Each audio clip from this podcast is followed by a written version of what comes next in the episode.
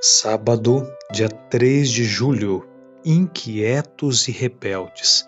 1 Coríntios 10, verso 11. Estas coisas aconteceram com eles para servir de exemplo e foram escritas como advertência a nós, para quem o fim dos tempos tem chegado. Ao longo dos séculos, houve relatos de comportamentos estranhos de cães e outros animais domésticos antes de grandes terremotos.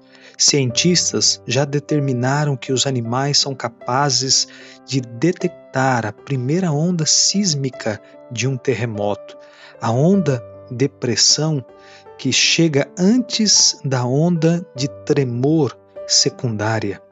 Isto provavelmente explique porque há relatos de animais com reações de confusão ou inquietação pouco antes de o solo começar a tremer.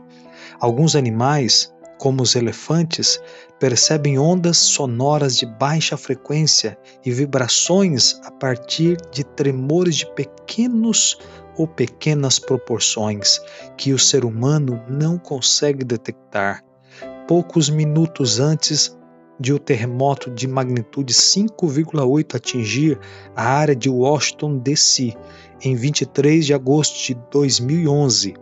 Alguns animais do Zoológico Nacional começaram a se comportar de maneira estranha.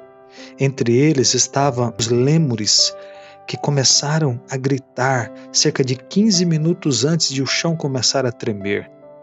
Nesta semana, veremos exemplos de uma estranha inquietação, provocada não por desastres naturais iminentes, como terremotos, mas pela pecaminosidade dos seres humanos que não se apoiaram no que Cristo oferece a todos os que vão a Ele em fé e obediência.